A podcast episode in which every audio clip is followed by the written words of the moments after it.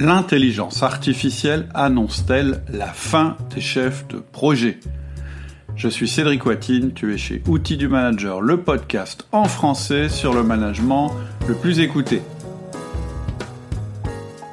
Aujourd'hui, on va parler de chef de projet. C'est un sujet qui va devenir de plus en plus important dans nos entreprises et qui te concerne forcément si tu es manager ou si tu es chef d'entreprise et évidemment si tu es chef de projet. Alors on va partir de la question d'un d'entre vous, Laurent, qui me demande est-ce que les progrès de l'intelligence artificielle n'annoncent pas la fin des chefs de projet? En effet, on peut se demander si avec les progrès de l'IA dans l'automatisation et l'analyse prédictive, on ne va pas finir par pouvoir se passer de nous tout simplement. Et j'aime bien cette question parce qu'elle est pour moi de circonstance à deux égards. D'abord, j'ai croisé à nouveau John Rocher récemment. Alors John Rocher, il avait fait un, podcast avec nous sur euh, le management et l'intelligence artificielle. Je t'invite à le réécouter parce que tout ce qui est dit dans ce podcast, en plus c'est pas très vieux, c'était en octobre 2020, est vraiment intéressant. Et la conclusion euh, de John, c'est de dire, bah, pas du tout, le manager, le bon manager, il n'est pas menacé du tout par l'intelligence artificielle. Au contraire, il va être capable de faire plus de choses et on va y revenir d'ailleurs dans le, dans le courant de ce podcast parce qu'en fait, on va voir que pour le, le chef de projet, c'est un petit peu la même chose. Il y a des, un certain type de chef de projet, oui, qui risque d'être fortement impacté négativement par l'intelligence artificielle, mais il y en a d'autres, au contraire, qui vont pouvoir se révéler. Et puis la deuxième raison pour laquelle cette circonstance, c'est que justement, la chef de projet, c'est le sujet de cette semaine dans les mails privés.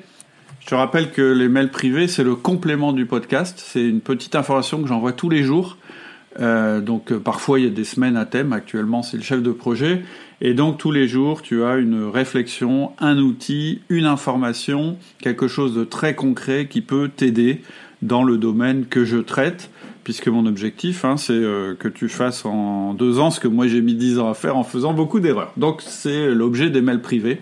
Si tu veux t'abonner, c'est très simple, tu vas sur le site www.outildumanager.com, tu me laisses ton mail et puis euh, tu commenceras à recevoir ton premier mail privé, c'est totalement gratuit. Alors la première chose que, si on parle de, de gestion de projet, la première chose qui est intéressante à regarder, ce sont les statistiques. Et les statistiques sont intéressantes. Entre 2010 et 2020, 16 millions de nouveaux emplois seront générés par la gestion de projet. Ça, ça devrait être donc de, nature à rassurer Laurent, puisque euh, la gestion de projet, c'est un des secteurs les plus créateurs d'emplois. Et ce qu'on ne voit pas dans la statistique, dans celle-là en tout cas, c'est que ça s'accélère. C'est-à-dire que les entreprises, de plus en plus, sont euh, donc euh, demandeuses de chefs de projet. par contre, il y a une deuxième statistique qui est intéressante aussi, qu'il faut mettre tout de suite en parallèle avec celle-là, c'est que selon les études, 50 à 70% des projets arrivent en retard, ou pas du tout, ou en dépassement de budget, ou les trois à la fois. Autrement dit, 50 à 70% des projets ne sont pas réussis. Et donc c'est intéressant, c'est-à-dire qu'à la fois on a des entreprises qui ont de plus en plus besoin de chefs de projet, donc visiblement qui ont un besoin à ce niveau-là, au niveau des projets, euh, mais en parallèle, on voit aussi que la méthode, en tout cas la manière dont on gère les projets, n'est pas efficace. Et en particulier, ce qui est mis en cause, c'est la méthode de planification. Et donc, moi, ce que je pense, c'est que l'ancien type de chef de projet est mort, celui qui se reposait principalement sur l'expertise et la planification. Celui-là, il est mort, je pense. Et il y a un nouveau type de chef de projet qui est en train d'émerger, ou en tout cas qui doit émerger, et c'est de ça que je voudrais parler dans, ce petit podcast. Donc, premier constat, on l'a vu, les entreprises ont de plus en plus besoin de chefs de projet. Et c'est pas tellement surprenant. Euh, le principe, c'est de dire qu'effectivement, le monde de plus en plus est complexe. On a même inventé un mot hein, pour dire ça, euh, le mot VUCA, volatilité, incertitude, complexité, ambiguïté. C'est-à-dire que dans notre monde, volatilité, ça veut dire que tout change très vite et qu'il faut en permanence adapter son organisation. Incertitude, uncertainty en anglais, donc le U de VUCA, c'est on ne sait pas de quoi l'avenir sera fait. on a du mal à imaginer le long terme. Ça, c'est aussi important parce que ça va impacter la nouvelle manière de mener des projets. Puis le C, c'est complexité, on reçoit, de plus en plus d'informations. Euh, et on est menacé de, de, tous les côtés. La concurrence peut venir de partout. Les situations sont de plus en plus difficiles et complexes à analyser. Et puis ambiguïté, c'est le A de VUCA. On n'a pas de schéma préétabli. Toutes les situations sont nouvelles et on ne les a jamais vues auparavant. Et la chaîne de cause à effet n'est pas limpide. Donc on a du mal à interpréter une situation. Alors tu vas me dire, bah, oui, ça rend du coup euh, le, le, fait de faire des projets compliqués, de gérer des projets compliqués. Oui, ça veut surtout dire que l'entreprise, désormais, on pourrait presque la voir comme une suite de projets permanentes, puisqu'elle est dans l'adaptation permanente. Ça veut dire que rien ne peut se figer, rien n'est pérenne, ni rien ne dure, et tout se transforme en permanence. Ça veut dire qu'une entreprise, ça n'est plus, ça ne peut plus être une structure fermée, rigide, et, euh, qui passe les, années ou les dizaines d'années sans transformation. Ça, ça fonctionnera pas.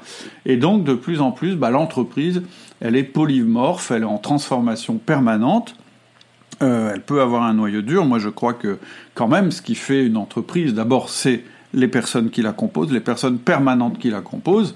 On y reviendra peut-être dans un autre podcast. Et c'est aussi son savoir-faire. Mais autour de ça, elle est obligée en permanence de s'adapter, d'avancer, d'intégrer des personnes euh, selon ses besoins, euh, de ne plus les intégrer quand elle n'en a plus besoin. Et en fait, une entreprise, on peut voir ça comme un énorme projet composé de différents projets. On n'est plus dans la permanence, on est dans l'évolution permanente. Et donc, à ce titre, les personnes qui ont le pouvoir, qui ont de plus en plus de pouvoir dans l'entreprise, ce sont bien les personnes qui maîtrisent ou qui gèrent ces projets. Donc, première chose, une entreprise doit être capable de se réorganiser en permanence en fonction des projets, c'est la fin des silos, et pour toi, manager, ça veut dire de plus en plus que tu auras des équipes mouvantes et parfois hybrides, avec des gens internes, des gens en externe, et qui se recomposent, se font et se défont selon les projets. Donc, tout ça, ça veut dire que bah, l'avenir, c'est quand même le chef de projet, et que le pouvoir hiérarchique ne fonctionnera plus comme avant, puisque le pouvoir hiérarchique, c'est un petit peu le symbole de la stabilité de l'entreprise. Premier constat, les entreprises sont de plus en plus euh, des ensembles de projets, le pouvoir hiérarchique est mort et le chef d'entreprise est de plus en plus demandé. Donc c'est pas tellement étonnant que cela fasse partie des plus grosses créations d'emplois. Deuxième chose qu'on constate aussi du fait de ce phénomène de VUCA, c'est que le chef de projet ne peut plus être le meilleur expert de son équipe. C'est-à-dire que les expertises on va devoir les faire évoluer rapidement d'abord, mais aussi on va devoir être capable de changer d'expertise assez rapidement. Et donc ça veut dire que les entreprises doivent faire appel à des experts variés, profonds dans leur domaine, mais surtout être capables de coordonner ces expertises entre elles pour résoudre la complexité. Et donc le chef de projet, on peut le voir plutôt comme une personne qui comprend et connaît le marché, qui comprend et connaît son entreprise et ses enjeux, ainsi que son environnement. Tu vois, donc de plus en plus, on voit que le chef de projet, c'est presque un petit patron ou euh, peut-être un petit manager. C'est-à-dire que son job à lui, c'est de comprendre ce qui est en train de se passer sur le marché. Donc ça peut pas être une expertise profonde, ça peut être qu'une expertise, je dirais, horizontale, c'est-à-dire euh, c'est quelqu'un qui doit avoir une ouverture d'esprit importante et euh, en même temps être conscient des forces euh, de son entreprise, c'est-à-dire de son savoir-faire, et de voir comment ces forces, on s'appuie dessus, et comment on les fait évoluer pour tout le temps être euh, capable de répondre aux challenges du marché. Et en fait, un projet, c'est ça finalement. Un projet, c'est l'adaptation permanente de l'entreprise en utilisant ses forces, ses acquis, etc., aux nouvelles donnes du marché. Et puis, euh, donc ça veut dire qu'il peut pas désormais, il ne peut plus désormais s'appuyer sur une expertise profonde pour s'imposer. Ça, c'était euh, c'était le, le je l'expert à la papa, c'est-à-dire celui qui sait tout mieux que les gens qui travaillent pour lui. Ça, c'est terminé. Si tu restes sur ce modèle-là, t'es foutu. Ça marchera pas parce que ça deviendra trop complexe. Tu pourras pas continuer à mener de front une connaissance profonde sur des expertises multiples. Donc, première chose, c'est mort. C'est plus l'expertise qui peut te permettre de bien gérer les projets. Et deuxièmement, ça veut dire aussi ce besoin d'expertise profonde, permanente, mais un besoin mouvant, que tu dois être capable d'attirer les meilleurs experts. Et donc, attirer les meilleurs, experts, c'est pas que le salaire, parce qu'en général, un expert profond, euh, fortement euh, reconnu dans un domaine, euh, il n'a pas de problème de salaire. C'est pas ça qui va être son critère de choix. Ça va être plutôt le plaisir qu'il aura à travailler avec toi, avec ton entreprise, le plaisir qu'il aura à travailler en autonomie, la qualité des contacts qu'il va avoir dans son équipe, l'intérêt du job qui va lui être proposé, etc., etc. Donc, tout ça pour dire que le chef de projet ne peut plus être le meilleur expert. Ça marche plus, c'est plus ça qui va fonctionner.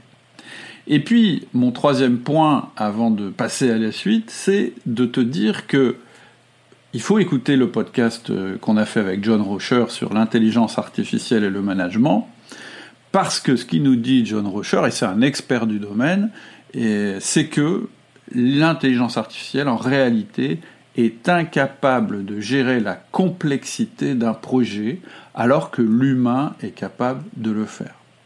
En fait, l'intelligence artificielle, ce sera jamais elle qui va mener un projet. Elle ne va être utile que dans deux domaines, qui vont toucher le chef de projet.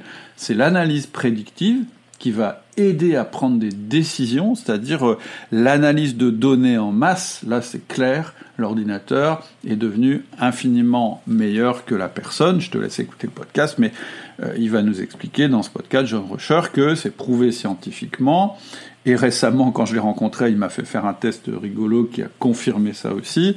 Euh, c'est qu'un être humain, il est capable de décider selon sept critères et c'est un maximum absolu. Donc, qu'est-ce que va permettre l'intelligence artificielle? C'est de traiter beaucoup plus de données et de les, de, les, de les combiner, mais, mais voilà, elles seront signifiantes que par rapport au sens que leur donnera l'être humain qui les analyse au final et qui va prendre des décisions à partir de, ce qu'on appelle cette analyse prédictive. Premier, euh, premier intérêt de l'intelligence artificielle. Et le deuxième intérêt que je vois dans le cadre des, chefs de projet, c'est ce que, ce que John appelle les cobots, c'est-à-dire des robots qui t'aident à augmenter ton efficacité.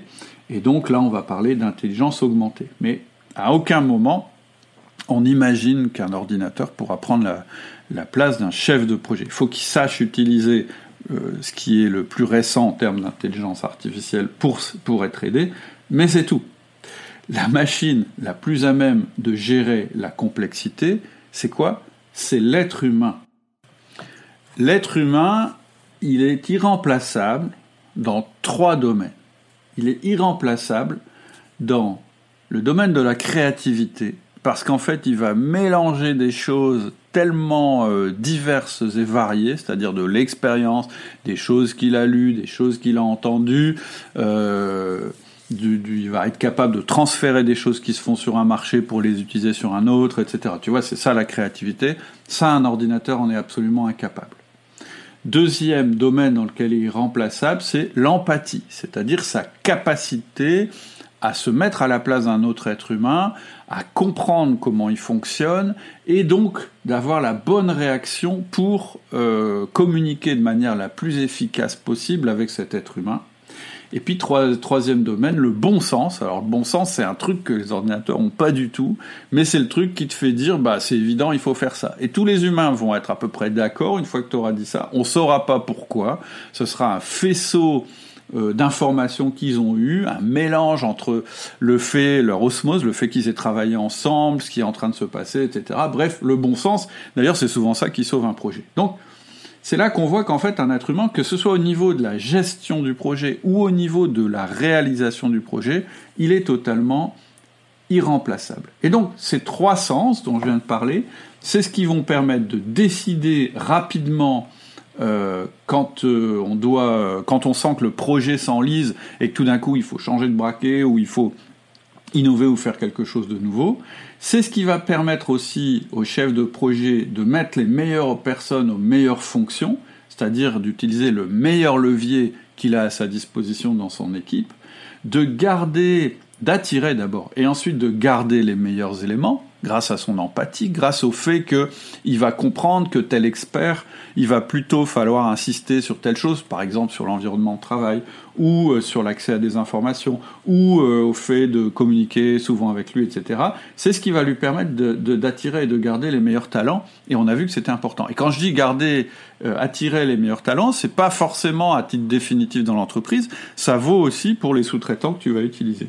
Et puis, euh, la dernière chose, et peut-être la plus importante, de faire collaborer tous ces petits génies sans friction de communication, parce qu'il n'y a qu'un être humain qui est capable de, faire ça, parce que voilà, plus tu mets de personnes dans un, dans un projet, plus tu as de friction et moins ça fonctionne. Hein. c'est la loi euh, des relations exponentielles, j'en ai déjà parlé sur le podcast et sur les vidéos. Donc on voit bien que l'intelligence artificielle, oui, ça change la donne pour tout ce qui est euh, gestion de projet, mais ça, ça, ne remplace pas le chef de projet. Ça demande simplement, ou plutôt ça veut dire qu'on a besoin d'un chef de projet différent du chef de projet qu'on avait dans le passé. Et puis quatrième point qui est important, qui change la donne aussi, c'est que les outils de suivi de projet n'ont jamais été aussi nombreux et aussi euh, simple d'accès. C'est-à-dire que tout le monde, quasiment, enfin la plupart des gens, ont entendu parler de Trello, euh, peut-être moins ont entendu parler de BubblePlun, PlanZone, Clarizen ou ce genre de logiciel, où euh, on a des produits comme Monday, et en tout cas, on a de plus en plus de produits qui nous permettent en fait de gérer des projets, même dans notre organisation personnelle. Même si tu prends la suite euh, Google euh, que j'utilise beaucoup, moi pour mon organisation perso, en fait, tu vois que tout ça, c'est une espèce de système avec un agenda, des tâches, des mails, etc. Et en fait, c'est presque de la gestion de projet. C'est-à-dire que les outils de gestion de projet, non seulement euh, ils, ont, ils sont de plus en plus, euh, je dirais, euh, banalisés, on les a de plus en plus dans notre, dans notre quotidien parce que la production est de plus en plus forte, mais en plus ils sont de plus en plus faciles à prendre en main, de plus en plus intuitifs, de plus en plus proches de notre manière de faire, c'est-à-dire que de moins en moins quand on rentre dans un outil de gestion de projet, on se sent contraint, on a l'impression euh, que finalement on est en train d'utiliser des concepts qu'on maîtrise déjà. Alors je pense que c'est parce que ces concepts, ils sont déjà dans notre quotidien. On les utilise déjà, à peu près tout le monde a une messagerie, un agenda électronique, une liste de tâches, etc. Et aussi parce qu'ils se sont adaptés, c'est-à-dire qu'ils sont de plus en plus ergonomiques, etc. Et évidemment, le coût de ces, de ces produits euh, s'est effondré de manière euh, absolument incroyable. Donc, euh, bref, ils se sont démocratisés. C'est-à-dire qu'aujourd'hui, un outil de gestion de projet, il s'est démocratisé à la fois parce que bah, il est plus accessible à quelqu'un qui n'est pas un spécialiste de la gestion de projet, et puis ils se sont démocratisés parce qu'ils sont accessibles, ils sont plus chers du tout, etc. Et ce qu'on observe d'ailleurs chez ces outils, je ne sais pas si tu as remarqué, mais qu'ils sont de plus en plus axés sur la collaboration et la visualisation.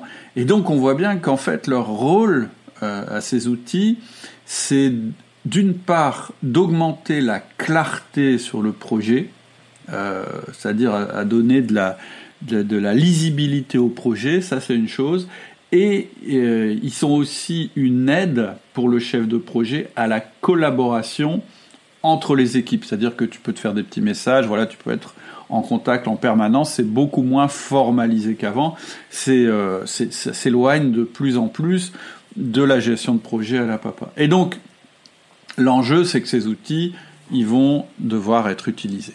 Donc, voilà, ça pour moi, c'est vraiment les, les, quatre nouvelles donnes du chef de projet. Et donc, oui, je pense que le chef de projet qui s'appuyait sur son expertise verticale et ou sur son expertise des méthodes de planification est mort, il y a un nouveau chef de projet qui va émerger et c'est celui-là qui est recherché. En fait, Il est recherché aussi parce que, je le disais tout à l'heure, les méthodes de planification, tu sais, ces trucs euh, euh, qu'on devait remplir euh, avec des reporting en permanence et on devait loguer le nombre d'heures, etc., etc.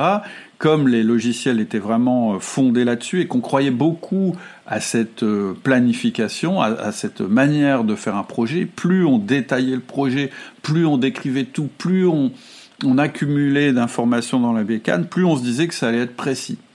Et en réalité, plus on faisait ça, plus on rendait les choses rigides, compliquées et pas adaptées euh, à l'évolution. Moi, je, dans notre formation sur le, chef de projet, je dis, en réalité, quand tu as un projet, tu es comme dans une voiture et ta visibilité, c'est euh, ce que tes phares éclairent. Et donc, tu peux prévoir ce que tes phares éclairent, mais prévoir ce qu'il y a derrière le virage ou au-delà de tes phares quand tu roules la nuit, c'est impossible. Donc tu dois cultiver, en tant que chef de projet, tu dois faire le grand écart entre un objectif, tu as deux temporalités, tu as une temporalité qui est où tu vas et, vers quoi tu vas et quel est l'objectif en termes euh, de, temps, de qualité et de budget de ton projet, ça c'est une chose. Et puis par ailleurs, tu as une autre temporalité qui est ce, qui, qui est, ce que tes phares éclairent. Et donc, tu peux gérer la complexité à court terme, et la meilleure façon de gérer la complexité à court terme, c'est d'être un très bon manager. Et on va voir qu'en fait, le switch, il est là. C'est-à-dire que le chef de projet, celui qui faisait remplir euh, des tableaux et, dont le rôle c'était d'être à la fois plus expert que les autres, donc de pouvoir leur dire mais non là tu te trompes maintenant il faut faire comme ça, etc. Et le chef de projet qui s'appuyait sur la rigidité de l'outil qu'il utilisait, qu'on peut comparer d'ailleurs euh, à l'autorité hiérarchique, c'est euh, il faut suivre le plan, tu dois rentrer dans les cases, etc., etc. Ça c'est mort, ça va pas attirer les clients, les les, les, les meilleurs talents, euh, ça va pas offrir un environnement de travail agréable et confortable, et en plus c'est inefficace. Donc le nouveau chef de projet, qu'est-ce que c'est? C'est un chef de projet qui ne s'appuie pas sur la hiérarchie ou sur l'outil ou sur l'expertise, donc il compte pas sur le logiciel de suivi pour exécuter le projet. C'est quelqu'un qui va être capable de confier au logiciel la clarté, la visualisation, etc. Ça, c'est le job du, du, logiciel, de maîtriser les grandes lignes, de maîtriser les grandes étapes, etc. Mais par contre, là où il va être particulièrement bon, c'est dans la gestion de la complexité des humains pour résoudre au fur et à mesure les obstacles qui se posent dans le projet. C'est là qu'il va devoir être bon. Et donc ça, eh bien, c'est la caractéristique d'un très bon manager. Et donc, le nouveau chef de projet, pour moi, c'est avant tout un manager. Il est indispensable qu'il maîtrise avant tout la partie humaine du projet. C'est vraiment la première chose à comprendre en termes de gestion de projet. La clé de la réussite, c'est toujours l'humain, c'est jamais la partie euh, technique, technologique, etc. C'est toujours l'humain. C'est cet aspect qui va déterminer l'échec ou la réussite du projet. Ce sera jamais ton outil informatique de gestion de projet. Pourquoi? Parce qu'une bonne équipe compensera toujours un mauvais outil d'organisation, alors qu'un bon outil d'organisation ne compensera jamais une mauvaise équipe. Parce qu'au final, c'est toujours un humain qui réalise les tâches, et c'est normal, et parce que l'humain, c'est la machine la plus à même de résoudre les situations les plus complexes. C'est totalement stupide de compter sur un outil de gestion de projet pour résoudre la complexité. Parce qu'en fait, le meilleur outil, tu l'as à ta disposition, c'est l'être humain. Et donc, vraiment, ton job de chef de projet, ça doit être de faire levier, d'être capable d'utiliser le meilleur levier, ce meilleur levier qui est l'humain. Ensuite, ton outil de gestion de projet, il doit être au service de l'humain. C'est pas l'inverse. C'est-à-dire que c'est pas à l'humain de, devoir rentrer dans des contraintes infernales euh, pour euh, être capable de réaliser le projet. C'est le contraire qui va se passer.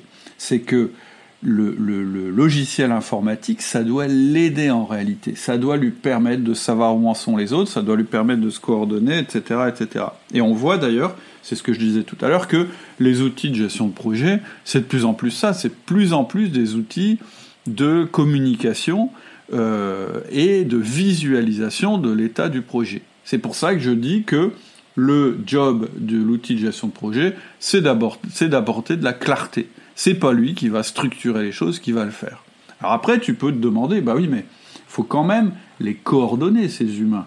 Eh bien oui, mais justement, la partie coordination des humains, tu vas pas la confier à un logiciel, c'est toi qui vas l'organiser. Et donc, quand je dis que tu dois gérer de l'humain, je parle pas seulement de la partie euh, personnalité des membres de ton équipe, qui est très importante et sur laquelle je vais revenir dans un instant, mais je vais te parler avant tout des rituels que tu vas mettre en place dans ton équipe. C'est ça la partie coordination, c'est ça la partie importante. Pourquoi? Parce qu'en fait, ce sont tes rituels qui vont te permettre d'avoir la réactivité nécessaire pour que ton projet reste sur les rails, pour que ton, ton, grand objectif, tes grandes étapes soient franchies en temps et en heure. Et pour ça, bah, tu vas organiser ce que j'appelle des rituels, c'est-à-dire des rencontres régulières avec chacun des membres de ton équipe et aussi en collectif. C'est ce que j'appelle le 1 à 1 de projet et la réunion projet. Alors tu vas me dire, oui, mais ça, c'est pas forcément possible quand on a de grandes équipes. C'est-à-dire que, et je suis d'accord avec toi, dès que ton projet dépasse 5 à 8 personnes, va falloir penser à mettre en place des relais dans ton équipe. Parce que c'est ça qui va permettre de conserver ta réactivité. C'est-à-dire que une équipe de 15 personnes, c'est pas réactif. Une équipe, trois équipes de 5 personnes, elles sont chacune réactives. Et donc, ce que tu vas devoir travailler, c'est d'installer des cellules qui ont un sens dans, tes projets euh, par rapport au projet, des cellules de 5 à 8 personnes, à l'intérieur de chacune des cellules d'avoir un relais de communication, et là je parle bien d'une personne, d'un humain, je ne parle pas d'un logiciel, et tu vas faire en sorte que ces relais, tu les maîtrises parfaitement, toi en tant que chef de projet, et que chacun de ces relais maîtrise parfaitement son équipe, et ce sera ça la clé de la réactivité de ton projet, quelle qu'en soit la taille. La clé de la réactivité de ton projet, ça va être d'une part la fréquence de réajustement du projet, c'est pour ça que je t'ai parlé de rituel, et d'autre part la taille des équipes que, tu vas, que tu vas garder à un niveau minimal pour réduire la friction de communication. Donc, première grande compétence humaine que tu dois avoir, c'est cette compétence d'animation. Et là, quand je parle de compétences d'animation, je répète, c'est pas du, c'est, je, suis pas encore dans la communication et dans la connaissance profonde des individus. Je suis déjà dans le fait de structurer les choses. Et les deux clés pour structurer les choses, je le répète encore une fois, c'est un, mettre en place des rituels parce que c'est ça qui va permettre la fréquence de, réajustement des actions pour que ton projet reste sur les rails. Et deux, euh, la conscience que pour être réactif et pour être efficace, une équipe ne peut pas être, euh, ne peut pas avoir plus de 5 à 8 membres. Tu vas donc axer toute ton organisation de projet, ta, structuration en cellules, sur ces cellules de, de 5 personnes. Mais tout ça, ça sert à rien. Ça sert à rien du tout si tu n'as pas la, ce que j'appelle la compétence d'influence, c'est-à-dire la connaissance profonde du mode d'emploi des êtres humains, si on peut dire, pour utiliser un terme technique. Et euh, chez Outils du Manager, c'est vraiment quelque chose qui est absolument fondamental dans tout ce qu'on fait. On s'est rendu compte que la meilleure manière d'être efficace, le meilleur levier, c'est la connaissance de nos collaborateurs. Et ça, ça vaut pour un chef de projet aussi. Ce qui est un petit peu compliqué pour un chef de projet, c'est que bah, il a des équipes, on l'a dit, qui changent tout le temps. Il a des personnes de l'extérieur qui arrivent euh, et il doit organiser ces personnes entre elles. Donc, s'il n'a pas un outil qui lui permet de rapidement cerner dans son équipe les profils des personnes, un outil qui lui simplifie la lecture des individus, ça va être très compliqué. C'est pour ça que dans la formation Le nouveau chef de projet relationnel, une des choses sur lesquelles j'insiste absolument, c'est le modèle euh, disque qui permet très rapidement, quand on a quelqu'un euh, devant soi, de, déjà assez rapidement, sans se tromper, avec une marge d'erreur très réduite, de savoir s'il est plutôt un profil dominant, influent, stable et consciencieux. Ça permet déjà immédiatement d'avoir en tête tout un tas de choses sur cette personne, par exemple, je vais te donner un exemple, quelqu'un qui sera consciencieux il y a une manière de lui parler de la qualité qui est absolument différente de euh, quelqu'un qui serait dominant. Et si tu sais pas ça, tu vas faire des erreurs et tu vas pas comprendre pourquoi la personne que tu as en face de toi, à chaque fois que tu lui demandes de faire un travail, elle le rend en retard, alors qu'une autre, elle va te le rendre à l'heure, mais avec des défauts. Et donc c'est important, en tant que chef de projet, que tu maîtrises toute cette partie-là, toute cette compréhension des individus. Ça va te permettre immédiatement d'anticiper à un niveau individuel pour chacune de ces personnes les choses qui risquent de mettre le projet en retard ou de diverger en termes de qualité ou en termes de budget. Mais pas seulement. Ça va te permettre aussi pour chacune de personnes de déjà repérer qui pourront être tes relais dans l'équipe dont je te parlais tout à l'heure. C'est-à-dire que toute la structure dont je parlais tout à l'heure en cellules, etc., etc., si tu mets les mauvaises personnes en termes de relais, ça va pas fonctionner. Et la complexité supplémentaire, celle que je vais ajouter, c'est que non seulement tu dois choisir les bons relais parce qu'ils ont ce tempérament, parce que tu sais qu'ils seront euh, euh, capables de prendre ce rôle, etc., que ça va les intéresser, etc., mais en plus, selon le moment du projet, tu vas choisir des personnes différentes. Par exemple, il y a des gens qui sont très bons quand il faut un petit peu resserrer l'équipe euh, parce que euh, peut-être il y a eu des conflits, des choses comme ça. Il y a des choses qui seront bonnes quand il faut au contraire euh, mettre du, de l'énergie dans l'équipe parce qu'on est en train de, de s'enliser et qu'il faut sortir de l'ornière. Donc tu vois cette complexité, tu vas la gérer à travers ta capacité d'influence que tu auras développée euh, en ayant le bon outil d'analyse et surtout, ce qui suffit pas euh, de savoir analyser les gens, il faut aussi savoir ce que ça veut dire dans le contexte de la gestion de projet. Donc, pour résumer, non, le chef de projet existe et il existera toujours, il ne sera pas remis en cause par l'intelligence artificielle parce que c'est la seule personne qui soit capable de faire levier sur le meilleur outil qu'on a pour résoudre de la complexité, qui est l'être humain. Donc à ce titre-là, le poste, l'existence, le, besoin de chef de projet ne va jamais s'arrêter. Par contre, c'est d'un nouveau chef de projet dont on a besoin. Et ce chef de projet, il doit combiner quatre caractéristiques dont on a parlé et que je répète. Première caractéristique, il doit avoir une très bonne connaissance de son entreprise, du marché et des enjeux. Première chose. Deuxième chose, il doit évidemment maîtriser les basiques de la gestion de projet, c'est-à-dire la gestion du temps, du budget et de la qualité. Et il doit être très clair, il doit être capable de clarifier là-dessus. Ça doit jamais être complexe quand il en parle, euh, que ce soit à sa direction ou que ce soit aux membres de l'équipe. Et au besoin, pour cet aspect-là, moi je lui conseille de se faire aider par les derniers logiciels, et, mais les logiciels les plus simples de gestion de projet que j'ai déjà cités. Donc deuxième caractéristique. Troisième caractéristique, et là on rentre dans la partie humaine du projet la plus importante, l'animation. Et l'animation du projet, c'est quoi? C'est deux choses, des rituels collectifs et individuels, des rituels pour le court terme et pour le long terme, c'est-à-dire une espèce de structure d'animation de ces équipes. Et deuxième aspect, il doit être capable de structurer ces équipes en cellules parce que la clé de l'animation, c'est de gérer le temps, c'est-à-dire le court terme et le long terme, et de gérer la complexité humaine.